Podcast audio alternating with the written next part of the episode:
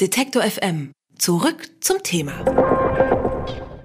Die Sommer werden immer heißer. In vielen Orten ist das Thermometer über die 42 Grad hinausgeklettert und neue Hitzerekorde wurden aufgestellt. Bei diesen Temperaturen gibt es nichts Besseres als eine kalte Dusche, aber stellen Sie sich jetzt vor, Sie drehen das Wasser auf und nichts kommt raus.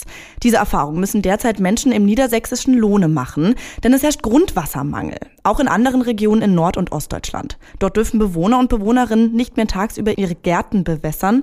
Der fehlende Regen macht sich in unserem knapper werdenden Grundwasser bemerkbar. Wie sich das auswirkt und ob wir in Zukunft häufiger mit diesem Problem rechnen müssen, darüber spreche ich mit dem Wasserexperten Jörg Rechenberg vom Umweltbundesamt. Hallo. Grüße Sie. Viele Regionen in Nord- und Ostdeutschland, wie das Havelland in Brandenburg, sind dazu aufgerufen, sparsamer mit den Grundwasserreserven umzugehen. Wie knapp ist denn das Grundwasser in Deutschland insgesamt? Also flächendeckende Erhebungen haben wir das letzte Mal 2015 gemacht. Und da haben wir eigentlich noch keine ähm, schwerwiegenden Defizite in den Grundwasserkörpern ausmachen können. Lediglich 4% der über 1200 Grundwasserkörper waren da in einem schlechten Zustand. Das heißt, dort wurde mehr entnommen, als sich natürlich wieder aufgefüllt hat. Allerdings äh, war das eben auch deutlich vor dem Extremsommer 2018 und auch 2019 haben wir ja jetzt schon eine ziemliche Trockenphase erlebt. Und dann geht es relativ äh, schnell, dass dann auch die äh, Pegel der Grundwasserkörper fallen und die Winter und auch der Herbst äh, waren jetzt auch nicht so niederschlagsreich, dass wir hoffen können, dass sich das schnell regeneriert. Also wir müssen schon davon ausgehen, dass wir hier mit äh, weniger Wasservorräten äh, zukünftig zu tun haben. Sie haben jetzt erwähnt Grundwasserkörper. Ich habe auch schon Grundwasserreserve benutzt, dieses Wort. Können Sie noch mal ganz kurz erklären, was das ist? Also ein Grundwasserkörper ist eine hydrologisch abgegrenzte Einheit, ähm, in der das Grundwasser äh, bewirtschaftet wird. Ähm, Grundwasserreserve, da würde man alle Grundwasserkörper sozusagen zusammenfassen über das ganze Land und äh, sagen, das ist unsere Gesamtreserve. Also das ist ein, eher ein untechnischer Begriff. Nun ist besonders die Landwirtschaft stark von der Trockenheit betroffen. Sie muss sich immer häufiger an künstlicher Bewässerung bedienen, wenn kein Regen fällt. Reichen dafür die Grundwasserreserven aus? Zunächst muss man mal sagen, dass die Landwirtschaft bisher nur minimal Wasser für die Beregnung einsetzt. Bisher hat eben der Regen, die Niederschläge in Deutschland gereicht, ähm, auch zu den entsprechenden Jahreszeiten, um die landwirtschaftlichen Flächen natürlich zu bewässern. Künstliche Bewässerung, da haben, sagen unsere Zahlen, dass es bisher nur 0,2 Prozent des gesamten Dargebots dafür äh, gebraucht wurden. Also nur mal zum Vergleich, die öffentliche Wasserversorgung braucht 2,8 Prozent der Ressourcen. Also das ist noch keine Größenordnung, die äh, beängstigend ist was uns allerdings nicht daran hindern sollte, schon in die Zukunft zu gucken. Was hier nämlich aufeinander trifft, sind zwei Faktoren. Zum einen gerade in der Saison, wo das Wasser benötigt wird, im Frühjahr und äh, Sommer, sind jetzt 2018, 2019 die, die Niederschläge ausgeblieben. Und das erhöht natürlich den Druck in der Landwirtschaft dann äh, eventuell doch auf äh, Beregnungsmöglichkeiten sich hinzubewegen. Und äh, da, da, müssen wir natürlich dann gut schauen, ob es dann noch für alle reicht. Wenn die Landwirtschaft im großen Maßstab, wie wir das in äh, südeuropäischen Ländern kennen, die dort bis zu 70 Prozent des Wassers entnehmen für Bewässerung, äh, wenn sich das in diese Dimensionen äh, bewegt, dann wird es natürlich kritisch. Aber soweit sind wir hier, wie gesagt, noch lange, lange nicht. Nicht nur Landwirtschaft, auch die Industrie benötigt viel Wasser. Im niedersächsischen Lohne ist bereits ein Verteilungsstreit ums Wasser zwischen dem Schlachthof des Wiesenhofkonzerns und den Bürgern und Bürgerinnen ausgebrochen. Wenn das Grundwasser knapper werden sollte, wie kann man das Wasser dann gerecht aufteilen?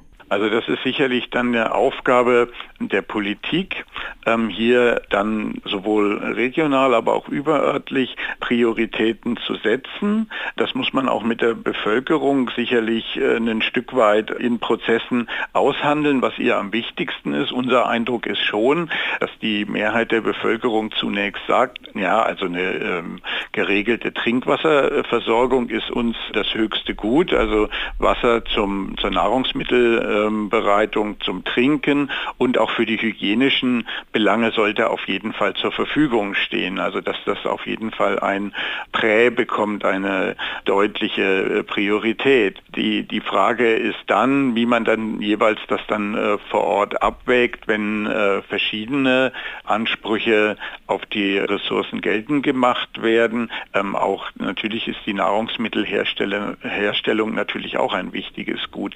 Deshalb sollte auch ein Dialog darüber geführt werden, ein politischer, in welchen Bereichen auch noch Einsparmöglichkeiten bestehen. Also auch hier ist auch jede Nutzungsgruppe für sich gefragt, brauchen sie wirklich so viel Wasser, wie sie entnehmen oder gibt es noch technische Optimierungsmöglichkeiten?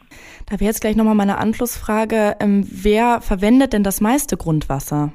Also das meiste, wir, wir sprechen immer vom Dargebot und differenzieren da jetzt nicht zwischen Grundwasser und Oberflächengewässer. Wir haben in Deutschland ein potenzielles Wasserdargebot von 188 Milliarden Kubikmeter. Das ist äh, eine Berechnungsgröße, die wir alle paar Jahre auch neu justieren, aber das ist das, womit wir im Moment rechnen und, und davon benötigen wir im, im Moment ohnehin nur knapp 13,5 Prozent. Also das meiste ist von diesem Wasserdargebot ist ungenutzt. Und die Hauptentnehmer sind da die Energieversorgung, die 7,3 Prozent entnimmt. Die entnimmt das in der Regel zu Kühlzwecken aus dem Oberflächengewässer und leitet es wieder ein, gefolgt von Bergbau und äh, verarbeitenden Gewerbe mit 3,1 Prozent und dann die Wasserversorgung, die öffentliche mit 2,8 Prozent. Sie sehen, das sind alles relativ ähm, auf das Gesamtvolumen gesehen äh, geringe Entnahmemengen. Also würden Sie sagen, es ist gar nicht so dramatisch oder müssen wir jetzt Schritte einleiten, um Grundwasserknappheit aufzuhalten? Also A, es gibt keinen Grund, die Dinge zu dramatisieren, aber es gibt einen Grund, Vorsorge zu betreiben. Und das ist genau die Konkurrenzsituation, die ich anfangs angesprochen habe, dass wir es mit jahreszeitlichen Trockenheiten zu tun haben, in denen wir zum einen geringere Wassermengen zur Verfügung haben und zum anderen aber höhere Ansprüche haben, dieses Wasser zu nutzen, eben sowohl in den Haushalten für die Gartenbewässerung und auch für die landwirtschaftliche Bewässerung.